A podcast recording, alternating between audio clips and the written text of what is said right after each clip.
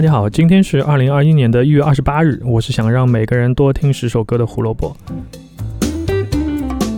胡说音乐历史节目每天都会有更新，想知道每天相关的音乐小故事，记得关注我们在 B 站、荔枝、网易云还有小宇宙上的账号。找到我们的方法很简单，搜索“胡说音乐历史”或者“火救胡电台”，关注那个账号，每天就会收到推送了。啊，今天因为在外面录音，突然之间感觉有点紧张。我发现最近胡说音乐历史节目聚焦的这个点越来越细了。今天我们竟然要讲一首歌的录制时间，我自己都觉得很神奇啊！毕竟有趣的事件还是比较难找的。请大家觉得有意思的话，记得一键三连，顺便转发一下，扣谢扣谢。一九八五年一月二十八日，群星荟萃的慈善单曲《We Are the World》进行了演唱部分的录制。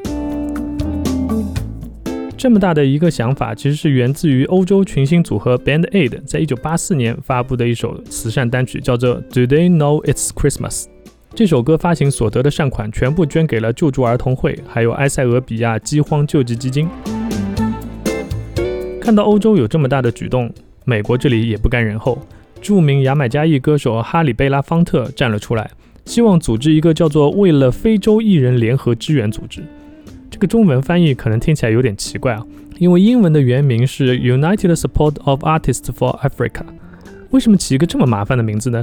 因为 United Support of Artists，如果我们去掉介词 of，取首字母的话，简称就是 USA。所以这个组织的简称叫做 USA for Africa。可能是贝拉方特觉得自己不够代表政府，又想突出美国这样一个地域的概念啊，所以编了一个这样 United Support of Artists 这样的名字。我们说起《We Are the World》这首单曲，一定会想起一个人，那就是 Michael Jackson。但其实他并不是发起人。当时贝拉方特找了一个很有名的制作人，叫做 Ken Cragen，通过他联系上了当时两位在歌坛举足轻重的人，Lionel Richie 和肯尼罗杰斯。他们俩不仅同意帮忙，还邀请 Stevie Wonder 加入，这样可以增加号召力。同时被邀请制作歌曲的还有大名鼎鼎的 Quincy Jones，当时他还是 Michael Jackson 的专辑制作人。所以 Michael Jackson 也顺理成章地接到了邀请的电话，希望他可以来演唱这首歌。当时的 Michael Jackson 刚刚发行完《Thriller》这张全球销量最高的录音室专辑。面对这个邀请，Michael Jackson 毫不犹豫地回答不。开玩笑，Michael Jackson 回答的答案是不，我不仅要唱，而且我还希望可以参与创作。于是最初的创作团队就定下了三个人：Lionel Richie、Stevie Wonder 还有 Michael Jackson。但是因为 Stevie Wonder 当时还在忙他的电影以及电影的配乐音乐，就是《The Woman in Red》，所以没有参与歌曲的创作。顺便一提，这张《The Woman in Red》后来也成为了 Stevie Wonder 的标志性专辑。以后到了时间，我们会单独再说。Lionel Richie 为了这首歌录了两段旋律，而 Michael Jackson 同一天为这首歌增加了新的内容和歌词。MJ 说，灵感来了的时候，他挡也挡不住啊，根本来不及通知 Lionel Richie。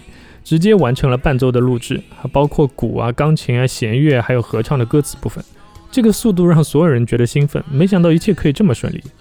但之后的创作就进入了瓶颈，一直到1985年1月21日晚上，在第一次计划录制日的两个半小时前，Lionel Richie 和 Michael Jackson 才完成了所有的歌词和旋律。1月22日晚，在洛杉矶的比弗利大道上的 Lionshare 录音室，被邀请来的乐手和其他技术人员塞得满满当当。这首大制作终于开始音乐部分的录制工作。这首歌甚至连演唱引导音轨都是 Lionel Richie 和 Michael Jackson 录的。你说有哪一首单曲会有这样的待遇？一月二十五日，主要召集人 Ken Cragen 在落日大道召开了一个制作会议。虽然每一位参与的歌手、乐手都已经签了一份保密协议啊，但是保密这件事还是这个会议日程当中最重要的一部分。Ken Cragen 说。任何一点信息的泄露都会让这个计划面临破产，因为当 Prince、Michael Jackson 还有 Bob Dylan 这样的人看到录音室周围有狗仔队，他们是绝对不会进入那个录音室的。与会所有人都达成了一致，一定要为这个项目保密，所以一切准备工作就绪，就等一月二十八日的到来。一九八五年一月二十八日晚八点，Michael Jackson 比其他歌手都早到了位于好莱坞的 A&M 录音室，为了能早点完成他的独唱以及和声部分。随之到达还有 Ray Charles、Billy Joel、Diana Ross、Cindy Lauper、Bruce Springsteen、Tina Turner，还有 Jackson 家族的其他几个兄弟。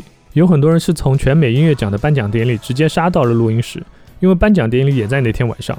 但是本来被邀请的 Prince 最后也没有来到录制现场，有说法是他不愿意和其他歌手一起录音，嗯，具体情况也不太清楚。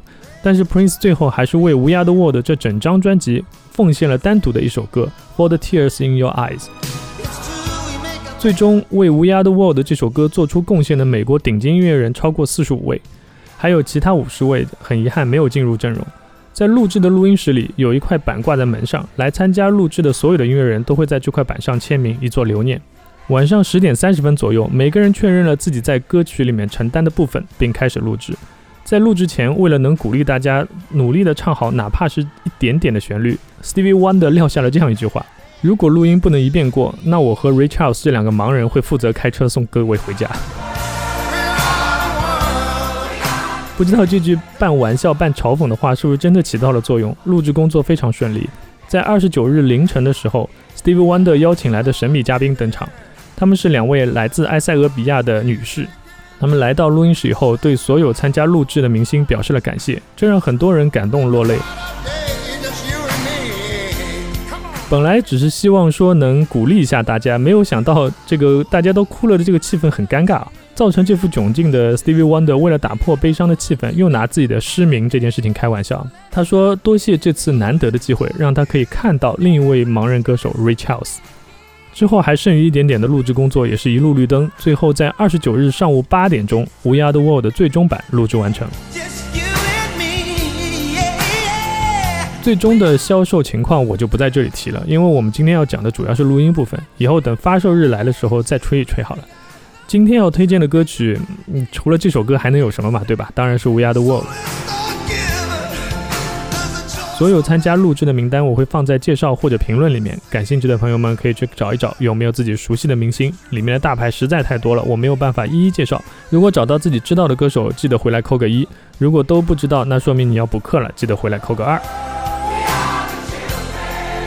胡说音乐历史，音乐让每天更重要。明天我们要说梦剧院 Dream Theater 的一张非常出色的专辑《Six Degrees of Inner Turbulence》。明天可能是属于前卫金属的一天，不听重型音乐的朋友也可以借此机会来接触一下，他们的音乐元素还是很丰富的，相信你应该会喜欢。明天记得准时来收听，拜拜。